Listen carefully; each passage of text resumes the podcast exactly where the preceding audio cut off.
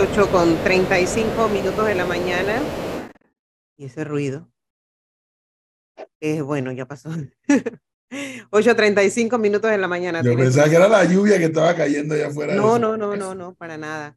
Oiga, profesor, la lluvia que es parte de, de, lo que está provocando también muchos resfriados en, este, en esta época del año, ¿no?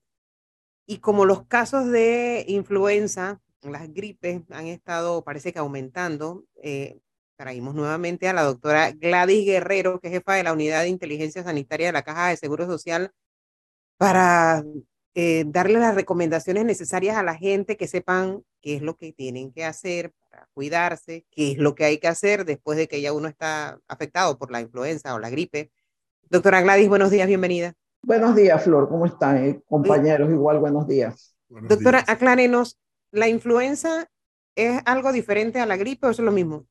Bueno, es que se le dice gripe eh, a todos estos cuadros que de una u otra manera están asociados a estos virus respiratorios, porque la influenza es uno, pero está el rinovirus, está el adenovirus, eh, hay otros virus, eh, virus incitial respiratorio, que son los que con más frecuencia eh, encontramos. Eh, y se le dice gripe, incluso se le dice gripe para porque hablan de resfriado común, que es un cuadro mucho más leve. Cuando te dicen Claro. tengo esta gripe es porque Es estás como mucho más físicamente afectado por los síntomas que estás teniendo. Es eso, pero saber solamente con decir tengo gripe, cuál de los virus es, no hay manera. Muy bien. Doctora, entonces los casos, parece que se siguen reportando cantidad de casos de gente afectada. Sí, eh, eh, si ustedes ven las noticias de los reportajes que se hacen, eh, muestran las instalaciones de salud donde eh, hay un número importante de, personas en busca de atención, incluso haciendo fila en, en busca de atención por la sintomatología que tienen. O sea, si tienes un cuadro leve y que te puedes quedar en tu casa porque no trabajas o puedes quedarte sin necesidad de llevar una incapacidad, pues tú te vas a quedar. Pero si tú, tú tienes un cuadro que, aunque sea leve, pero tú necesites justificarlo en tu trabajo, tú vas a ir a buscar atención. Pero sin embargo, además de esos cuadros leves, que son los que se están presentando con alguna frecuencia, tenemos cuadros en este momento que están siendo más severos. Incluso ahorita mismo está siendo como más agresivo este virus de la influenza H1N1, que es lo que de una u otra forma nos tiene, nos tiene preocupados, porque, y sobre todo en gente, pues decirlo, en edad productiva, Claro. eh, todos los casos que se han dado han sido personas tal vez la de más edad, 58 años, pero todos tienen una característica en común. Ninguno estaba eh, vacunado. Y no es que la vacuna te va a evitar que te, que te enfermes, porque el virus no conoce edad, sexo, no conoce nada. Pero sin embargo, lo que sí va a hacer es evitar que tú tengas que ir a ocupar una cama en un hospital, que tu cuadro se agrave y termine en una defunción. Eso es lo que estamos buscando Ahora, con la vacuna. La recomendación, doctora, es que los cuadros que estamos viendo, eh, lo recomendable es que la gente busque atención médica, no que se Sí. quede en la casa. Sí, ¿qué hacer? A ti te empieza un cuadro respiratorio.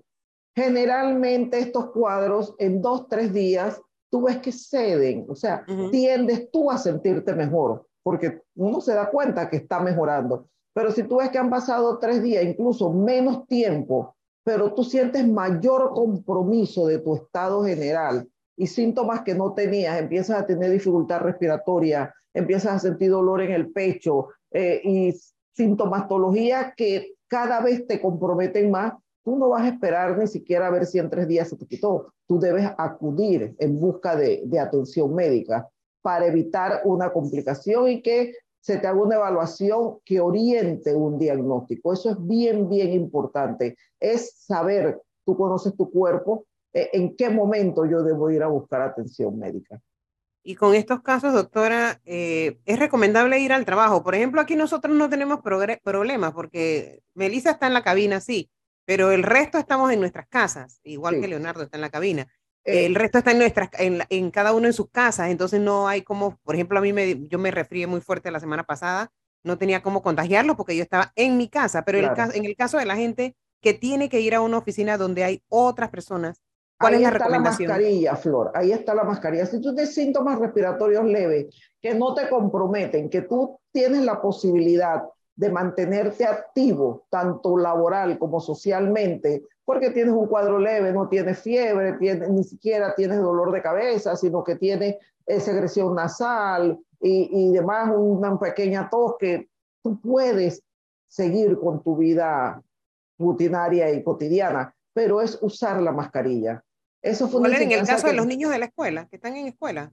Eh, los niños en la escuela prácticamente apenas están con síntomas respiratorios, automáticamente los regresan por las características de ser niños. Ellos no entienden ni del distanciamiento físico, ellos están jugando y demás. Aunque no se crea, doctora, a veces entienden más que los mismos adultos. Claro, sí, entienden, pero hay que estar encima, pero a la hora del recreo, entonces viene donde puede existir el riesgo. Entonces, es saber en qué momento tú vas a utilizar, el que tiene síntomas respiratorios en este momento, que va a salir de su casa, incluso dentro de su casa, si tiene adultos mayores con factores de riesgo solo por ser adultos mayores, debe colocarse la mascarilla. Ojalá asumiéramos cada uno, es una responsabilidad individual, es una decisión muy propia de que tú uses la mascarilla, no es obligatorio, pero en este momento debemos hacer uso de ella, sobre todo si es una persona con síntomas respiratorios. Quiero, quiero rescatar lo que la doctora Gladys Guerrero nos acaba de decir hace unos minutos, Flor. Porque efectivamente, doctora, y me corrige si digo algo que no es correcto, por favor. Y cuando tú tienes estos síntomas, o cuando yo tengo estos síntomas, varios colegas suyos me dicen, sí, tómate lo que te vayas a tomar, sí, dependiendo de lo que tengas, pero lo más importante, yo le decía a Flor en estos días que tenía eso, lo más importante es cama y mucho líquido, ¿no? Entonces, y efectivamente, cuando uno guarda cama, uno siente que se va, siente el peor momento y luego siente el mejor momento, que te estás mejorando. Y entiendo que el mucho líquido, pues para que vayas expulsando. Sí. esto, esto es bien importante, Edwin cama y, mucho reposo líquido y tomar algo para los síntomas, no tomar antibióticos, no te automediques ni tomes antibióticos, son cuadros virales, no el antibiótico no cura un cuadro viral. Pero lo que usted nos dijo hace un segundo atrás, doctor, y es lo que quiero rescatar y, o reafirmar, es si pasan dos días y te sientes peor, ahí hay que ir al médico. Claro, sí claro que hay que ir al médico porque significa que de una u otra manera ese cuadro infeccioso respiratorio producido por un virus puede que esté avanzando. Entonces no asumas que no, que es parte de, del resfriado que tienes, de la gripe que tienes, y es preferiblemente que te evalúen, y sobre todo si eres un adulto menor, si eres un adulto mayor, un niño de 5 años o menos, o tienes una enfermedad crónica. Entonces, eso es con más razón, no quedarse en su casa. A veces se consulta muy tarde. Muy tarde, te quedas tres, cuatro, cinco días. Cuando tú llegas a buscar atención, ya estás con una dificultad respiratoria franca que ha sido necesario intubar a los pacientes, porque ya llegaste en ese momento que tenías una saturación de oxígeno muy baja, esta sed de aire. Entonces, eso es lo que no hay que esperar en casa. Eh, el cuerpo te va diciendo. Entonces, cada uno que se conoce debe saber en qué momento ya debe ir en busca de atención médica. Claro, doctora, aquí le pregunto a un oyente si hay forma de saber cuál es el virus que le está afectando a uno cuando, cuando se resfría. Sí, claro, se, se, hace la prueba, pero eh, ¿qué pasa con la influenza o con el resto de los virus respiratorios? Con, la, con el COVID, a todo el que tenía la sintomatología, como prácticamente todo era COVID, había se le hacía la prueba, el hisopado nasal o nasofaringio a todos los pacientes o pues cada vez que había la sospecha. En este caso, con el virus de la influenza, ese virus nos está acompañando, el H1N1 desde el 2009 que apareció la, por primera vez en el mundo, que se declaró la pandemia.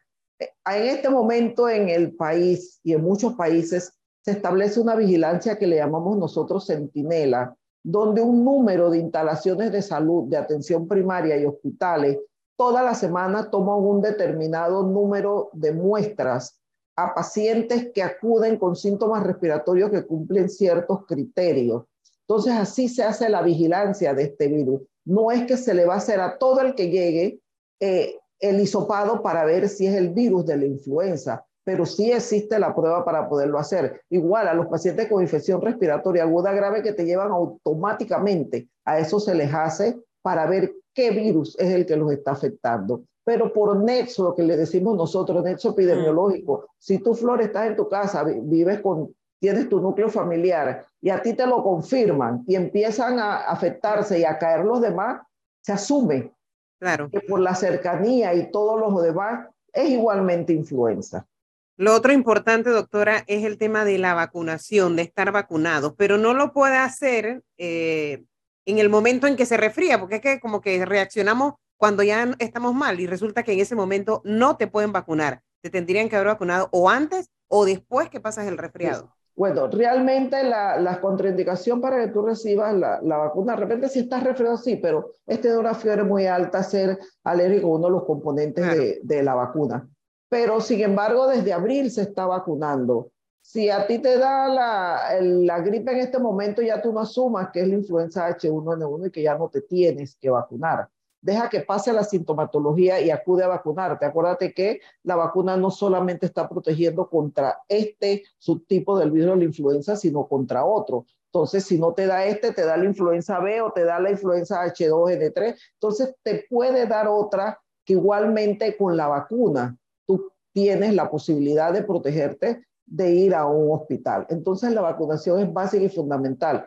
Eh, ayer que escuché por los medios que prácticamente además un millón, medio millón de personas, un poquito más, están vacunadas, de verdad que es preocupante. Es preocupante porque se está vacunando desde abril y a pesar de que prácticamente todos los días se está diciendo que este virus se está comportando más agresivamente, que las defunciones se han dado en personas que no están vacunadas. Eh, la población panameña de adultos mayores y la población panameña de personas independientemente de la edad con factores de riesgo que son los mismos que para el COVID, que te puedas complicar, es alta. Entonces, como que no va esta cifra de medio millón de personas vacunadas con lo que esperamos que se pudiera estar ya vacunado en este momento, los menores de 5 años.